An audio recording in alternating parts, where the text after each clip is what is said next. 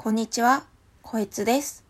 この番組は暮らしの中に役立つかもしれない情報を提供する番組となっております。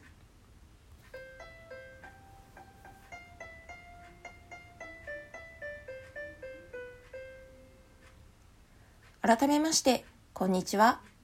2021年5月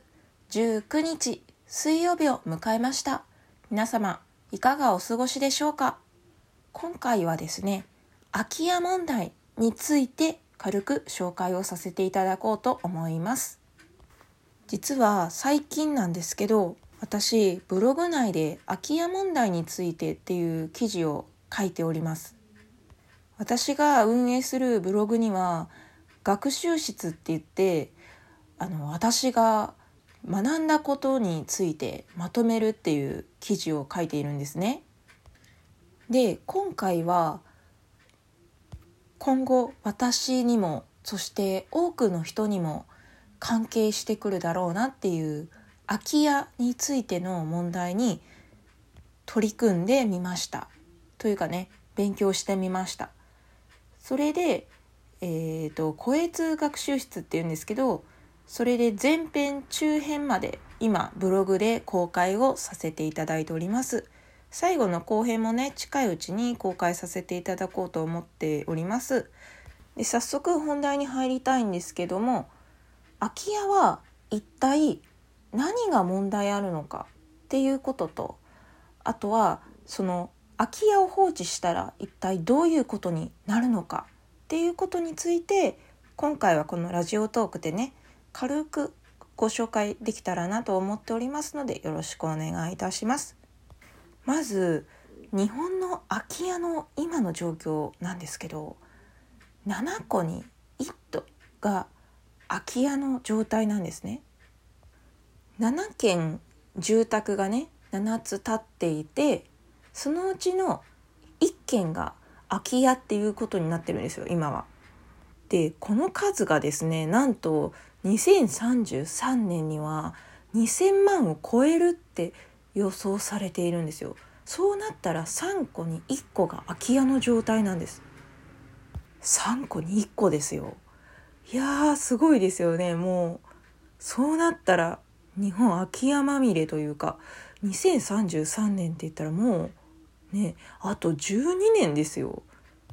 でもねもうこの2033年を待たずしてすでにもうこの状態が起こっている地域もあるんですよ。私の父の実家とか、まあ、結構田舎の方なんですけどもうすでにその状況になってましたね。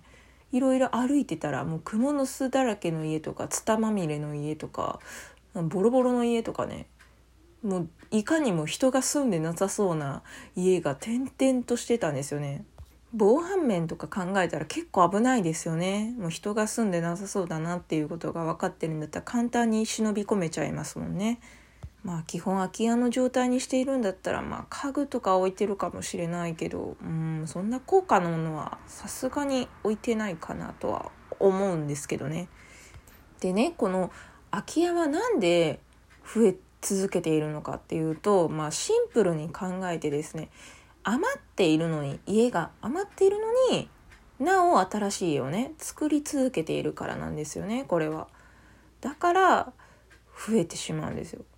まああとはそれ以外にも今核家族化がまあもう今っていうかもう100年くらい前からなんですけど核家族化がねあのどんどん増えていっているんですけどそれに伴ってねやっぱりみんなあの別々で家を持っているから自分の親とかが高齢になった時にもう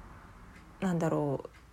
介護施設とかに最終的に移住してしまったりあとは自分のね家に呼んで一緒に暮らすようになるっていうパターンがあると思うんですけどね。そうしたらその親が住んでいたもともとの家はどうなるのっていうことになりますよね。ここから空き家が誕生するのが一番多いって言われています。まあ大体親が住んでいる、まあ、実家ですねとかの所有者って多分親だと思うんですよね。名義人がね。だからこれを塞ぐにはやっぱり未然に考えて対処しておかないといけないってことですよね。例えば名義を変えておくとかその家の管理は最終的に誰が行うとか言っておきますけど管理ってすごく大切なんですよ。このね空き家を放置した場合大変なことが起こるっていうね予想というかもう実際に起こっている実例とかも交えて紹介されていたので私のラジオでも紹介しようと思うんですけど基本ね遠くに住んでいる方が所有者になってしまうとその空き家のねそうなってしまうとやっぱり管理する頻度がねだんだん億劫になってきてもう最終的に放置しちゃうっていうパターンがものすごく多いみたいなんです。そうなった時にその空き家はまず劣化し始めますね。まあこれはまあ、家はどんどんね劣化していくものなんでね仕方がないんですけど例えば木材で主に建てられた家だと結構湿気に弱いですよね木材はご存知の通り。だからね雨漏りとかしていてそれに気が付かない状態でほったらかしにしてしまうともうね一気に劣化が始まってもうね倒壊する危険性が高まるんですよね。まあね空き家だから誰も住んでないから崩れても大丈夫だって思うかもしれない人もね、まあ、いるかもしれないんですけどでも万が一倒れた時に周辺の建物とか人にね危害を及ぼしてしまったらもうねそれだけで怖いですよね。仮に自分がその被害に遭う側だったらもうねたまったものじゃないですよね。で次に劣化以外にだと害虫とか害獣のね被害。害虫はまあ分かりますかね。シロアリがね代表格で。あいつらあの湿気が多いところを好みますからね。もうね空き家だったら換気してなかったらね締め切っててねもうなんだろうね。湿気がすごいことになってるからもうあいつらのね大好きな場所と化してるんですよね。今ねこういう感染症対策としてね換気を促してますけどシロアリ対策としてもねやっぱり換気は大事なんで皆さん換気ちゃんとやりましょう。空き家じゃなくてもね普通に人が住んでていてもねあいつらやってきますのではい。で害獣は代表格はネズミですね。ネズミもね結構繁殖率が高いのでねもうねだからなんだろう怖いですよね。もう糞まみれとかになる可能性もあるし結構かじられてたりとかねあるんで危ないんでちょっと害虫害獣が発生する恐れがあるのでこちらも気をつけたいところです。で次に一番多いのかな？雑草の問題化なんですよ放置した時に。例えばそのお持ちの家空き家に雑草っていうかまあ生えるそういう環境があるのであればもうねひと夏8月だけの1ヶ月とかで放置してただけで雑草ってねなんかもう自分の背丈ぐらい伸びるっていうケースがあるみたいなんですよねすごい生命力ですよね。でこの雑草を放置してたらどうなるのかっていうとヤブカがやってくるんですよね。まあ、ヤブカ以外の虫も現れるんですけどヤブカはね他の蚊に比べたらね刺されたら遠くにかゆいってことでね有名だと思うんですけども嫌ですよねそんなものが。ブンブン飛び回ってたらね。でねこの空き家、まあ、自分が放置する分もなんですけど相手、まあ、隣の家とか近くの家の人がね空き家を放置されてたらもうね被害を受けるのはそのその家の周辺の人たちになってくるんですよね。めちゃくちゃ嫌じゃないですか。でもね、大概の、大概の人は、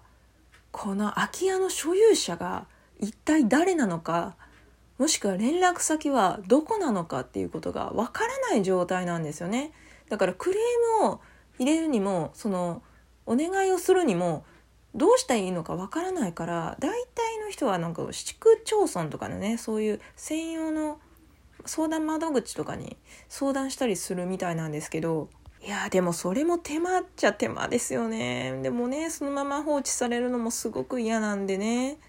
やっぱ人にされてね、まあ、嫌なことはね自分もしちゃいけないっていうことを守って、まあ、私も守りつつ空き家がねもし放置されるそうになった時はあのこのままではいかんなっていう気持ちを持って取り組めたらと思っております。皆様も気をつけましょう。で今回このように、まあ、あのブログで書いていること、まあ、さらに今紹介していなかったことについても書いて紹介、えーと、させていただいております。こえつブログ。気になった方は、こえつブログで検索していただくと上位にヒットすると思いますので、そちらからご覧ください。今回のこの記事を書くにあたって、えっ、と、上田真一さんっていう方、が書かれたあなたの空き家問題という本を参考にさせていただきました。こちらの本もすごく読みやすい本で初心者向けのいい本なので、こちら見つけ次第、あの、気になった方は一回読んでみるといいと思います。なんかね、ちゃんと空き家、空き地の管理センターをやられている方のちゃんとした本なので、すごくお勧めさせていただきます。それでは、今回はここまで。声通でした。